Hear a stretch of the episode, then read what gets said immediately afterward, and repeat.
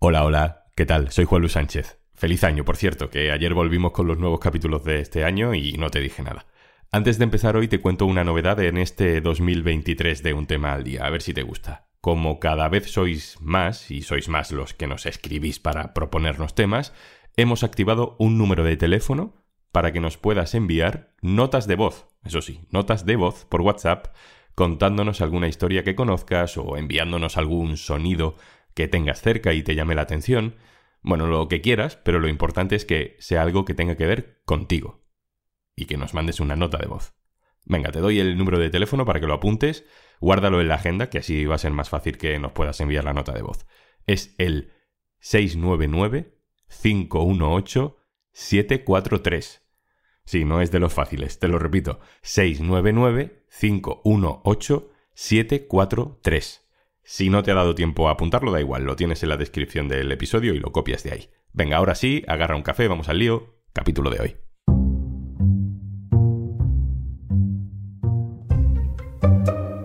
Brasil vuelve a ser el país donde se definen las batallas políticas de nuestro mundo. Lula, en una semana, ya es de nuevo el dique de contención contra una nueva ultraderecha inspirada por Trump y replicada en Europa ya le ha llegado el primer golpe. Soy Juan Luis Sánchez. Hoy en un tema al día.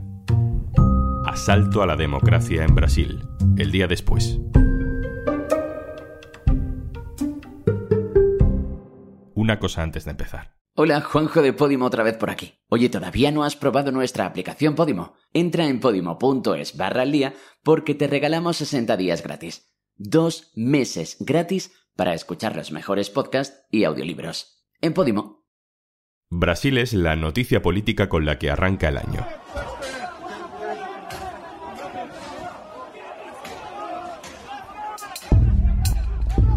Miles de bolsonaristas tomaron el domingo las sedes del Congreso brasileño, del Poder Ejecutivo y también del Poder Judicial. Está todo en la misma plaza. Es la Plaza de los Tres Poderes. Allí se habían convocado ya los manifestantes para pedir básicamente un golpe militar en Brasil.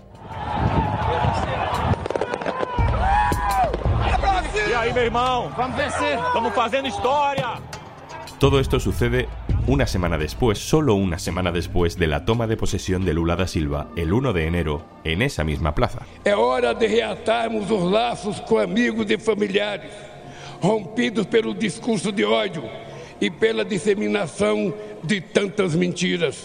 Una investidura, una manifestación, un asalto golpista y 1.200 detenidos después, esa plaza está hoy, no sé si decir que tranquila.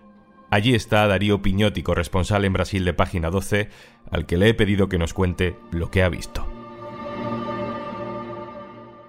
Hola Juan Lu, un gusto saludarte desde Brasilia, una ciudad que hoy tenía el aspecto de un campo de batalla el día después. La guerra sucedió este domingo cuando cientos de simpatizantes del expresidente Jair Bolsonaro, a gritos como intervención militar ya o fuera el comunismo, invadieron el Palacio del Planalto, un edificio modernista de líneas eh, muy austeras, donde no quedó prácticamente ningún despacho a salvo la destrucción fue alevosa, destinada a acabar con este edificio, a dejarlo hecho un destrozo, pero también con la democracia. Ese era el intento ah, finalmente no conseguido por los seguidores del expresidente Jair Bolsonaro, quien luego de años predicando en favor de un golpe de Estado, en favor del establecimiento de un régimen dictatorial, saben ustedes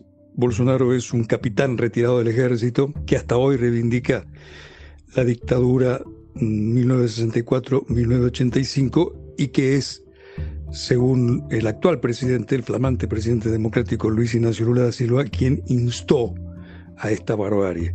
Fue lo que vimos hoy en esos despachos eh, inclusive orinados y manchados con consignas todas de signo antidemocrático, todas de exaltación a un régimen neofascista de esta derecha, la derecha brasileña, que si bien es parte de un concierto global de nuevos movimientos extremistas, tal vez sea marcada por singularidades, entre ellas la de que es un movimiento con el apoyo prácticamente en bloque de las Fuerzas Armadas y de las fuerzas policiales. De no haberlo tenido ese apoyo, los manifestantes difícilmente hubieran podido ingresar en el Palacio de Gobierno, pero militares y policías hicieron la vista gorda, fueron omisos y permitieron que estos ataques ocurrieran el domingo en el Palacio del Planalto, sede de la presidencia, en el Palacio del Poder Legislativo y en el del Poder Judicial. Voy a saludar también a mi compañera Eleonora Gosman, periodista de El Diario AR, corresponsal en Brasil durante muchos años, que nos ha ayudado ya varias veces a interpretar la actualidad brasileña y que estaba también en Brasilia este fin de semana. Hola, Eleonora. Hola, hola. ¿Tú esto lo viste venir? Esto era imprevisible, era absolutamente imprevisible. Nadie podía imaginar que iba a ocurrir algo como esto, ni tampoco que se iba a invadir el Congreso, aunque eso era de alguna manera más previsible en el sentido en que ya se había hecho en Estados Unidos y como sabemos bien, Bolsonaro lo que hace es copiar, o mejor dicho, replicar exactamente las mismas acciones de Donald Trump porque uno no imaginaba que podía ocurrir algo como esto en Brasil cuando jamás ocurrió algo de esta naturaleza, ni siquiera en las épocas en que se instalaron dictaduras. Fue realmente siniestro en el sentido que las hordas, porque no se puede decir otra cosa que hordas fascistas que actuaron en esto, al invadir el Palacio del Planalto, llegaron a destruir no solamente la parte, digamos, que corresponde a los escritorios del presidente de la nación, también destruyeron la galería de fotos de los ex presidentes de Brasil, o sea, toda la historia de los presidentes brasileños quedó en el piso del Planalto destruida, hecho vidrio. ¿De dónde salió toda esta gente, Leonora? Mira, vino muchísima gente de todo Brasil, llegaron en ómnibus ya han detectado 40 ómnibus que trasladaban a la gente que estuvo en esa manifestación o en esa movilización, pero al mismo tiempo no olvides que había ya un campamento situado frente al cuartel general del ejército, de donde también salieron los bolsonaristas, justamente rumbo al plan alto, a la casa de gobierno y al Congreso. ¿no? Digamos que esto eh, estuvo muy bien planificado previamente y justamente de lo que se trata ahora es de identificar quiénes financiaron esta movilización en Brasil. Bolsonaro ha dicho que él no fue. Bueno, Bolsonaro podrá decir lo que él quiera. El problema es que esto se va a investigar y donde se determine la responsabilidad de Bolsonaro, pues el señor estará en un aprieto. ¿Por qué digo esto? Porque lo pueden, eh, si vuelve a Brasil, lo podrían llegar a encarcelar. Lo interesante es que ya empezó a haber una reacción en Estados Unidos. Él está en Orlando, pasando sus vacaciones, donde fue muy bien recibido por bolsonaristas en Orlando. Y este señor no es por casualidad que está en Estados Unidos. Él está allí porque se ha visto con representantes de Trump y porque esta acción no fue pensada solamente por Bolsonaro. Hay, como dijo bien el presidente Lula da Silva, financiación externa, dijo. O sea, quienes desde afuera lo están armando. Y desde luego, esto es el trampismo.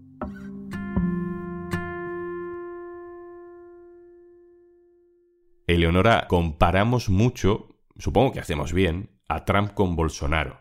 Pero una de las principales diferencias entre ellos es que Trump era un poco verso suelto dentro de la élite política de Estados Unidos y sin embargo Bolsonaro, que fue militar, tiene mucho poder, mucho más poder dentro del Estado. Bueno, mira, eh, primero, eh, Bolsonaro tuvo una base y tiene una base social que, entre otras cosas, este, ocupa gran parte de las policías provinciales, que aquí se llama policía militar, ¿no? Entonces, estas policías provinciales, en el caso de Brasilia, es absolutamente bolsonarista. Y ayer se vio, los invasores de los tres edificios de la Plaza de los Tres Poderes, ¿qué hacían? Aplaudían y gritaban patriotas, patriotas, patriotas a los policías que se acercaban con gestos de amistad y que además han hecho selfies con lo que serían los invasores, ¿no? Lo que quiero decir con esto, ¿qué es? Que lo que pasó en el Distrito Federal es lógico. Es lógico. Por supuesto que Ibanez Rocha, que es el gobernador del Distrito Federal, que es un Estado, ¿no? Funciona como un Estado, ese gobernador tiene responsabilidades, porque tiene responsabilidades en su policía, en la inacción y peor aún en la connivencia de su policía. Y por esa misma razón, un miembro de la Corte Suprema de Brasil determinó a medianoche el alejamiento inmediato del cargo de este gobernador.